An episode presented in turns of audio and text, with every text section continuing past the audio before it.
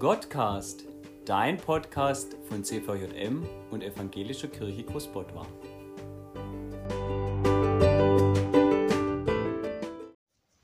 Heute mit Julius. Ich bin mal wieder unterwegs im Wald wandern. Die Bäume da, die faszinieren mich jedes Mal aufs Neue. So groß, grün und stabil. Und irgendwie fällt es doch auf, dass die Bäume alle nach oben wachsen. Na, auch alle anderen Pflanzen und so, die wachsen irgendwie nach oben. Warum nutzen die nicht den Platz unter den Bäumen? Da könnten die sich doch klasse entfalten.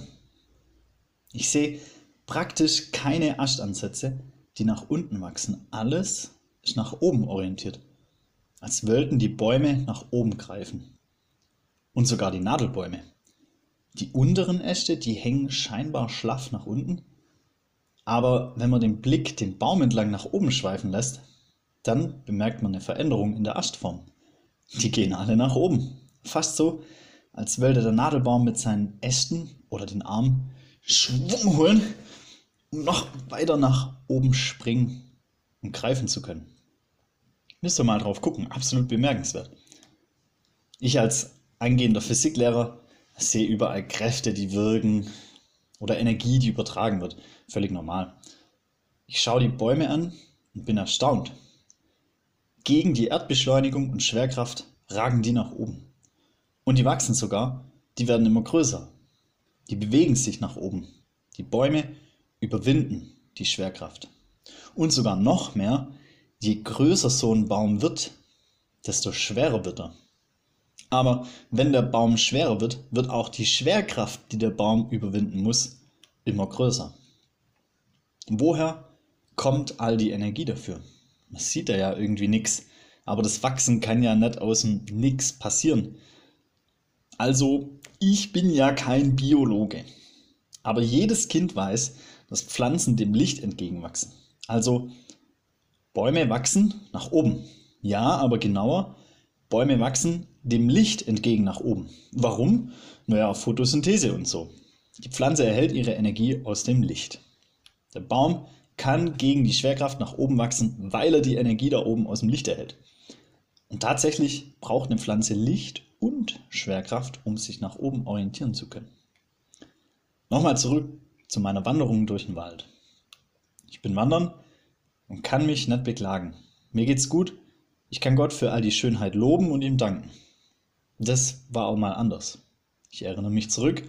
Falsche Entscheidungen an der Uni, keine sozialen Kontakte, Zoff in Beziehungen, Zweifel an der Berufswahl oder im Glauben. Lasten, die mich nach unten ziehen wollen. Oft mit Erfolg. Ich sehe die Bäume. Sogar die schaffen es, gegen jede Last nach oben zu wachsen, auf Gott zu zeigen, ihn scheinbar mit allem zu loben die machen mir vor, wie das geht. Ich will lernen, mit Gott in jeder Situation entgegenzustrecken. Und wenn ich schon dabei bin, mich zu strecken, dann kann ich ihn auch gleich loben und ehren. Ich will mich nach Gott ausstrecken, gegen jede Last, gegen jede Logik. Wie Abraham, der Gott glaubt, obwohl es nichts zu hoffen gab. Abraham und Sarah, die beiden waren stockalt, und trotzdem glaubt Abraham, dass er ein Kind mit Sarah haben wird. Oder wie Paulus und Silas, die werden von der Volksmenge verfolgt, ihre Klamotten werden zerschnitten und dann werden sie mit Knüppeln verkloppt. Und am Ende landen Paulus und Silas auch noch in der Sicherheitsverwahrung im Knast. Und gegen jede Schwerkraft, gegen jede Last und gegen jede menschliche Logik fangen die beiden an, Gott zu loben. Und ich, ich habe Probleme mit meiner Seminarwahl im Studium. Wie machen die das bloß? Wie schaffen die das, Gott so zu ehren? Woher nehmen die ihre Energie? Also, ich bin ja kein Theologe, aber jedes Kind weiß, die ziehen ihre Energie aus Gott. Dem strecken sie sich ja auch entgegen. Tja, die Bäume machen es vor und erinnern gleichzeitig an das, was Gott verdient. Unser Lob, zu jeder Zeit, in jeder Situation. Ich mach dir Mut.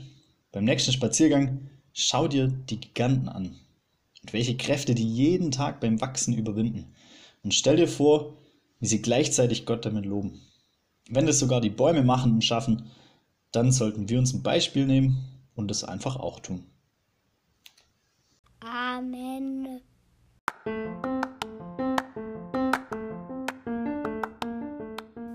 Das war's für heute. Wenn du jetzt noch Fragen hast, mit jemandem sprechen möchtest oder jemand für dich beten soll, wende dich gerne an deine Mitarbeiter oder schreib uns unter godcast.cvm-großbordwa.de und empfehle uns gerne weiter.